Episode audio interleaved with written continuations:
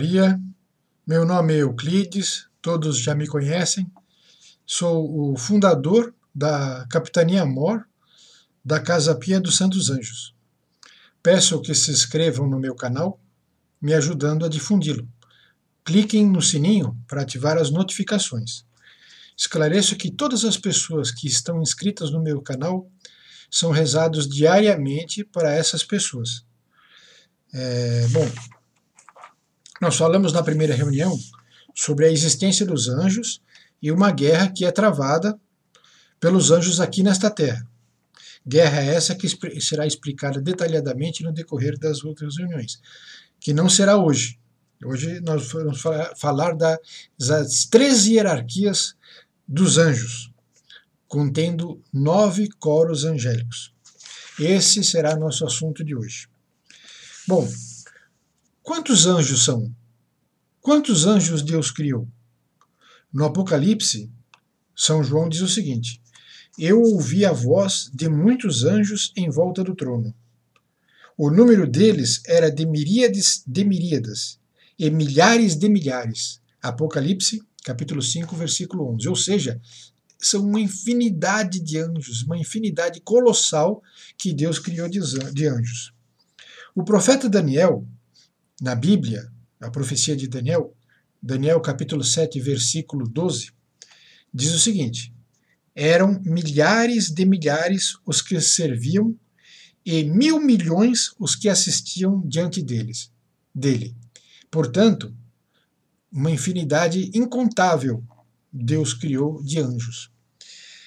O número dos anjos, ele excede e muito as coisas materiais criadas por Deus.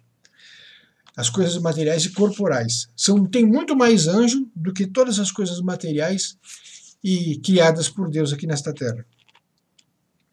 Bom, segundo os teólogos e doutores, os anjos estão divididos em três hierarquias. Tá certo? A primeira hierarquia, a segunda e a terceira. A primeira hierarquia, elas são uh, compostas por três coros, serafins, querubins e tronos. E eles são, vamos dizer assim, a alta cúpula do céu. Eles não são, comumente, eles não são enviados aos homens. Eles somente são enviados aos homens em ocasiões muito, muito, muito importantes. Somente nessas ocasiões eles podem vir, vir até nós. Foi um querubim que está aguardando a porta do paraíso. Uma coisa muito importante. Deus quis que fosse um querubim. E foi um serafim quem purificou os lábios de Isaías. Ele pegou um fogo, um carvão em brasa do altar, e essa brasa ardente ele queimou os lábios de Isaías. Isso está na profecia de Isaías, capítulo 6, versículo 6. E no Gênesis, capítulo 3, versículo 24, está escrito que os querubins estão guardando a porta do paraíso.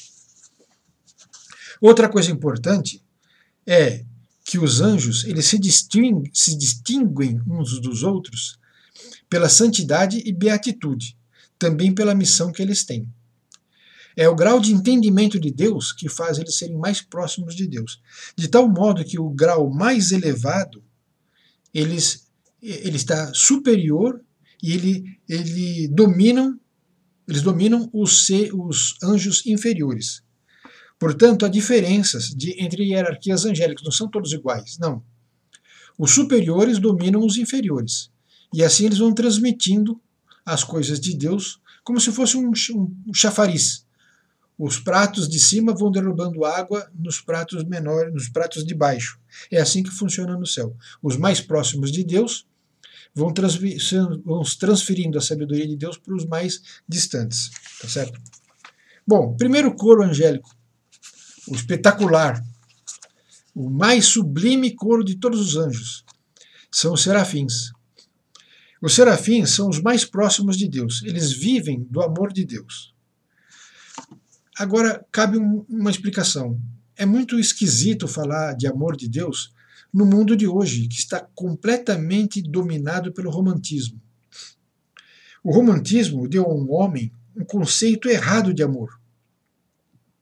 Por quê? Porque romantismo não é um ato, não é uma atitude. mas é uma doutrina filosófica que nasceu no final do século XVIII. Ele, o romantismo ele tirou Deus do centro das atenções e pôs o homem. Tudo gira em torno do homem. E nesse romantismo ele criou-se a cultura do sofrimento. Os poetas românticos, músicos, artistas, levaram o ser humano a viver num mundo de sonhos, não um mundo real. Então, ah, eu estou sofrendo por causa da minha amada, não sei o quê. Quer dizer, eles vivem num sonho, tá certo? Que não é a vida real. O romântico, o romantismo, ele não é sinônimo de amor. Ele é, ele é muito menos, ele não é amor cristão. Por exemplo, um homem que dá uma flor para uma mulher. Isso é romântico? Não é. Isto é um ato carinhoso, não um ato romântico. O ato romântico, eu acabei de explicar, é uma doutrina filosófica diferenciada. E como fica o amor entre homem e mulher? É um amor romântico? Não. É um amor cristão. Porque somente com o amor cristão que se é, é se consegue cumprir as promessas feitas no altar. Na saúde e na doença, na tristeza e na alegria. Porque ele vai ter forças para sofrer junto com seu companheiro e ajudá-lo a sair dessas dificuldades. O romântico não, ele pensa só em si mesmo. O que importa é a minha felicidade. Ele é o centro das atenções. Então, o amor romântico é muito diferente do amor real, do amor de Deus, do amor cristão. É, o, o romantismo ele causa um estrago nas pessoas muito grande. Ele, ele quebra todos os princípios axiológicos do bom senso.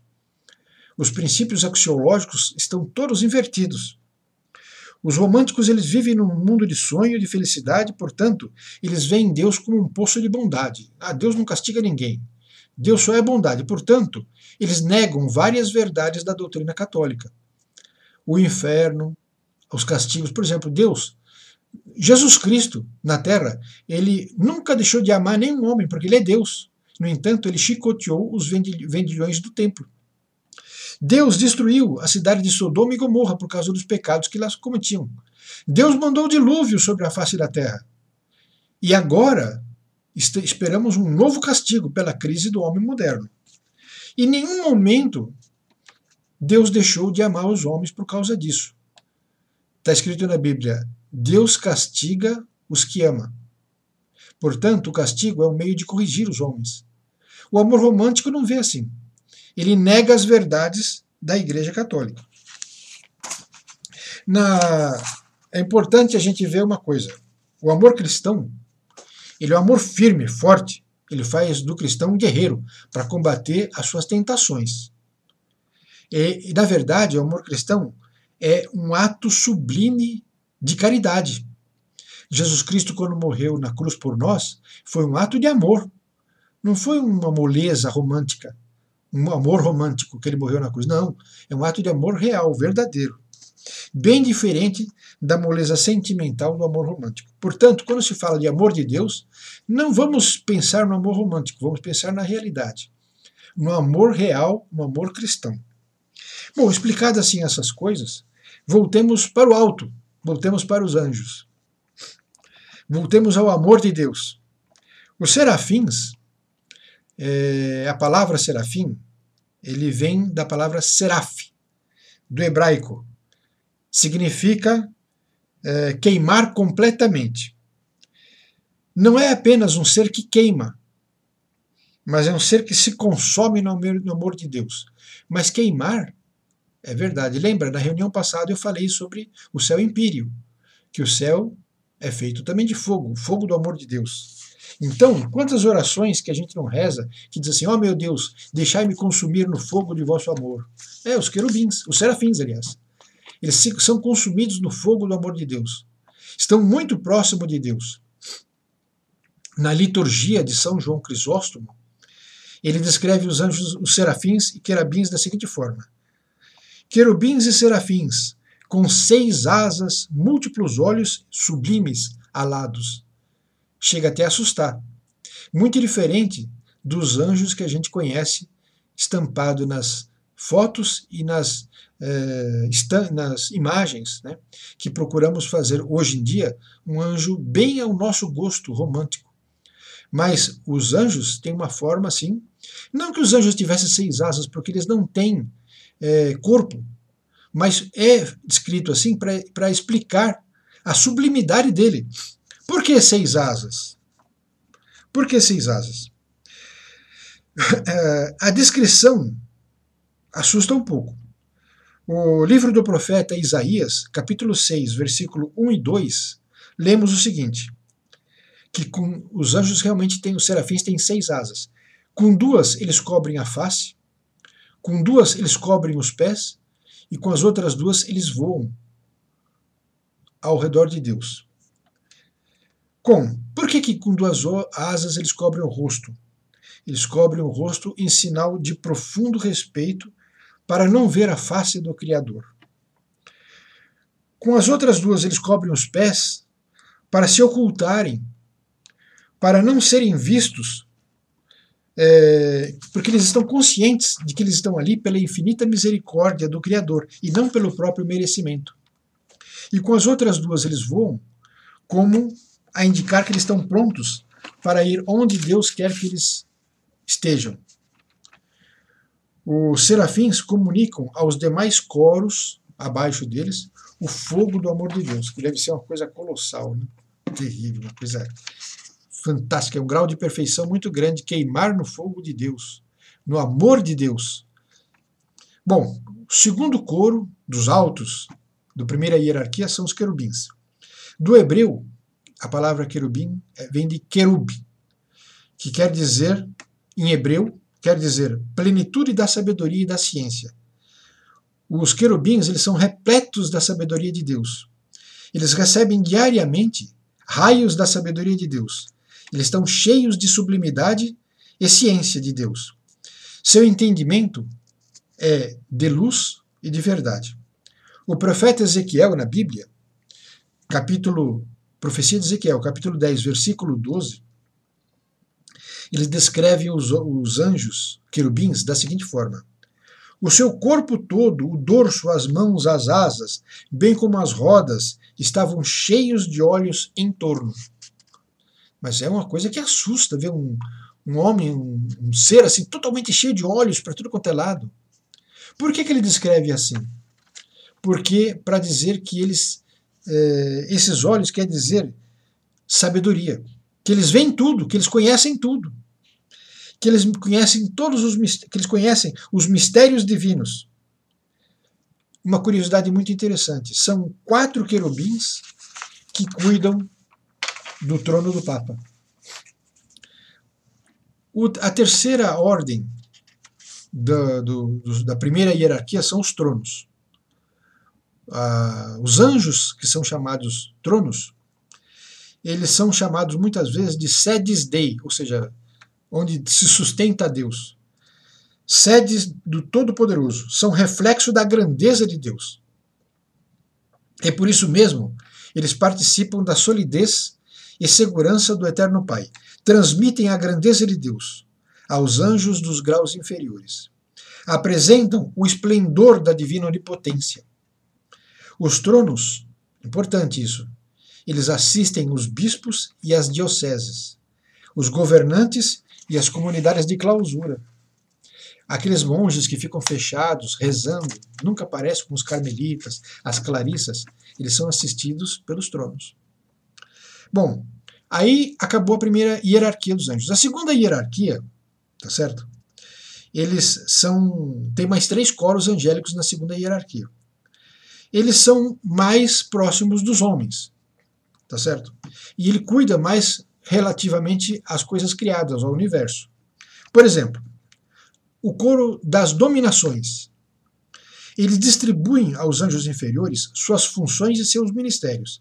Eles são enviados por Deus para as missões mais relevantes. São os que dominam todos os demais, encarregados de executar a vontade do Criador. São Tomás de Aquino, na Suma Teológica, ele diz que os anjos das dominações, eles dominam o mundo para que seja prevalecida a vontade do Criador. São a alta nobreza celeste. Outro coro é as virtudes. Eles executam as grandes ações que dizem respeito ao governo universal, do mundo e da igreja. Eles, são eles que operam prodígios e milagres, milagres extraordinários. Eles têm o poder, coro das virtudes, eles têm o poder de acalmar as fúrias dos mares e, de, e acalmar a força dos ventos. São esses anjos que ajudam o pecador arrependido a preservar no bem. Outro coro, potestades. O último coro da segunda hierarquia. Potestade significa poder. Poder são anjos, anjos poderosíssimos, fortes, grandes. Ele mantém nas criaturas a ordem desejada pela divina providência e impede que é, esta ordem estabelecida por Deus seja perturbada perturbada, nossa, pelos esforços do demônio e sobre qualquer outra coisa maligna. As potestades, o poder, eles impõem o poder para que seja reinada a ordem de Deus. Finalmente, a terceira e última hierarquia angélica. Esses anjos, eles é, mantêm relação com a conduta particular dos estados e das pessoas das pessoas que presidem os países e as províncias e as dioceses. Vamos lá. Primeira, primeira ordem da terceira hierarquia, os principados. Eles são os anjos das comunidades, dos países. Alguns generais do exército, é, aliás, é, eles são anjos é, que, como se fossem generais do exército de Deus, que protegem as nações. São conhecidos também como anjos. Olha, é importante. Os principados eles são conhecidos como vingadores de Deus. Vingadores de Deus. Quando os povos se recusam a aceitar as mensagens do nosso Senhor, eles é que derramam a taça da ira divina sobre a terra, sobre, sobre para que reconduza o homem a fazer a vontade de Deus através do castigo e da dor. É, isso é, eles fazem para quem abandonam a vontade de Deus propositadamente. Estão sujeitos à ira dos anjos, tá certo? Chamado virtudes. Principados, aliás, desculpa, eu falei errei o nome. Os principados. São anjos poderosíssimos. Segunda hierarquia, ordem da, da última hierarquia, os arcanjos. São para as missões extraordinárias como comunicação dos mistérios da fé e revelações das realidades acima da compreensão da razão humana. Por exemplo, foi São Gabriel, arcanjo, que veio anunciar Nossa Senhora, que ele ia ser mãe de Jesus. Foi São Miguel Arcanjo que apareceu em Portugal para anunciar Nossa Senhora de Fátima vai aparecer aqui. Então nós conhecemos três arcanjos, pelo menos os que são conhecidos, né? Que é São Miguel, são Rafael e São Gabriel. Por último, a última hierarquia, a última ordem, os anjos custódios. Bom, perceberam que cada anjo ele domina sobre a, o inferior dele? Os anjos custódios não tem mais nenhuma hierarquia angélica abaixo dele, portanto, eles vão que dominar os homens. Então, por isso, esses são os últimos da hierarquia. Para estes são reservadas a execução de serviços mais simples. Por exemplo, acompanhar um jovem que se encontra em perigo, dominar e tranquilizar o interior rebelde das pessoas, assistir e consolar um moribundo que está em situação difícil, evitar acidentes e ser anjo da guarda. Este é o anjo da guarda que está mais perto da humanidade. Quando nós nascemos, Deus dá para cada um um anjo da guarda que o acompanha até a sua morte. Eu quero ler um trecho da Bíblia do livro de Êxodos, capítulo 23, versículos de 20 a 22. Fala do anjo da guarda. Eis que envio um anjo diante de ti, para que te guarde pelo caminho e te conduza ao lugar que tenho preparado para ti. Respeita a sua presença e observa a sua voz. Não lhe sejas rebelde, porque não perdoará a vossa transgressão, pois nele está o meu nome. Mas, se escutares fielmente a sua voz, e fizere, fizeres o que te disser, então eu serei inimigo dos teus inimigos e adversário dos teus adversários. Assim diz o Senhor. Meus amigos, então por hoje, mais esta pequena reunião. Não quero fazer muito longa para não ficar cansativo, mas estejam preparados. Nós estamos inseridos numa guerra que não fomos nós que começamos. Ela começou no céu, com a revolta de Lúcifer. No entanto, sendo expulso do céu, Lúcifer veio para essa terra acabar de travar a grande batalha entre os homens, puxando os homens para o mal, e os anjos bons puxando os homens para o bem. Nós estamos inseridos nesta guerra. Não se iludam, meus amigos. Temos que rezar muito. E que São Miguel Arcanjo proteja a todos nós. Em nome do Pai, e do Filho, e do Espírito Santo. Amém. Salve Maria.